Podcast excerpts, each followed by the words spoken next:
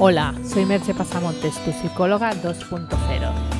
Si quieres, puedes entrar en mi blog www.merchepasamontes.com y suscribirte, y así recibirás tres interesantes regalos. Allí también encontrarás información sobre mis cursos online y mis servicios de psicoterapia y coaching tanto online como presencial. El podcast de hoy lleva por título 10 pasos para amarte a ti mismo y ser feliz. No puedes ser feliz sin amarte a ti mismo. Te lo digo así de claro y contundente porque esa es la realidad. Si tú no te quieres, no te tratas bien, no te respetas a ti mismo, ¿cómo vas a pretender que lo hagan los demás? Y aún más, ¿cómo vas a aceptar el amor que los demás te dan si tú mismo no te amas? Por eso te digo y te aseguro que amarte a ti mismo es el camino a la felicidad, porque lo es. ¿Cómo definiríamos amarte a ti mismo? Te voy a dar una definición propia. Amarte a ti mismo es aceptar de verdad quién eres, con tus luces y tus sombras. No se trata solo de amarte cuando eres fantástico y luminoso, sino sobre todo hacerlo cuando te equivocas y fallas.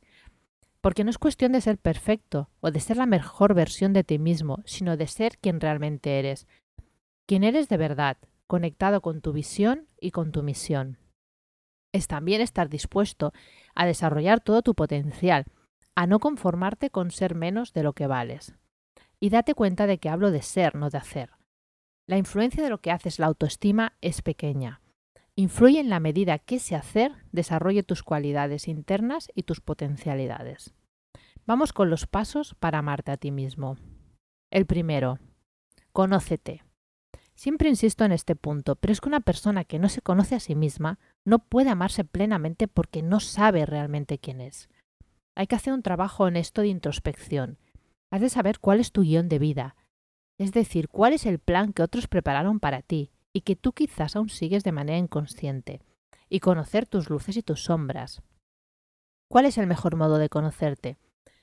Para mí, las mejores maneras para conocerte son la terapia y el coaching, porque como te he comentado en otras ocasiones, obtienes una mirada objetiva del profesional que te ayuda, y eso hace que te sea más fácil ver esos aspectos que a ti te pasan inadvertidos. El segundo paso es reconocer tus puntos fuertes. Reconoce tus cualidades y foméntalas. Puedes hacerte una lista de aspectos positivos de ti mismo, por lo menos 10, y repasarla una vez al día, o usarla en los momentos en que te sientes poco válido por el motivo que sea. El tercer paso es acepta tus puntos débiles. Si has hecho un buen trabajo de de autoconocimiento sabrás también cuáles son tus puntos más débiles. Lo primero es que sepas que todo el mundo los tiene, no hay nadie perfecto. Y que además muchas veces las cualidades de unos son las debilidades de otros. Conócelos, respétalos y mejora lo que quieras y pueda ser mejorado. El resto acéptalo y úsalo a tu favor. Porque además muchas veces lo que hace a alguien especial son sus puntos débiles, aunque te suene paradójico. El cuarto paso, sana las heridas emocionales. Es muy difícil que te ames si sientes dolor emocional. Seguro que en algún momento de tu vida algunas personas te han tratado mal. Eso nos pasa a todos. Lo que distingue a, a unas personas de otras es que algunas personas consiguen sanar esas heridas y otras siguen sufriendo por ello. Si aún tienes sufrimiento, te conviene sanar esa parte. Lo puedes hacer con terapia si las heridas son profundas o las arrastras desde hace mucho tiempo. Si son más ligeras, puedes tratarlas con mindfulness de la autocompasión.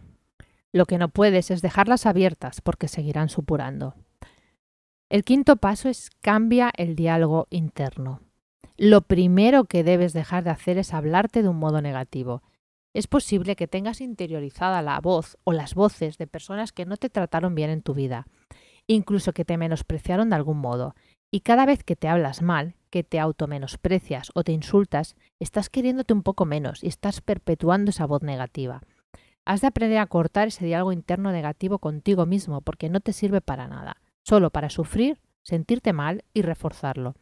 Así que cada vez que detectes esa voz crítica, párate, tómate un momento y suelta esa autocrítica.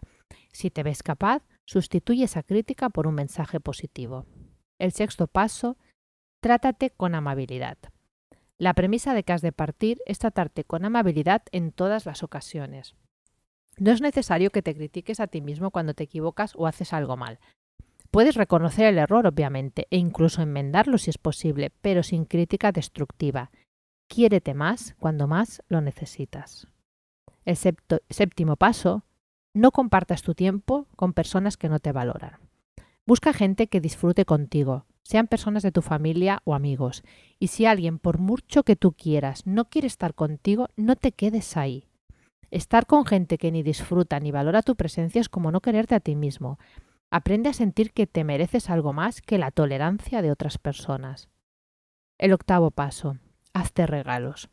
Pueden tener valor económico o simplemente ser tiempo de calidad, momentos en que te cuides, hagas cosas que te gusten y te hagan disfrutar. Mímate como lo harías con una persona muy querida. El noveno paso. Huye del perfeccionismo. No has nacido para ser perfecto, has nacido para ser real. Las personas perfectas no son reales y además los que pretenden ser perfectos suelen ser bastante quisquillosos y a menudo arrogantes. Ese ansia de alcanzar un ideal puede llevarte a un esfuerzo continuo por alcanzar lo inalcanzable y a una crítica constante por no llegar a ese listón tan alto que te has marcado.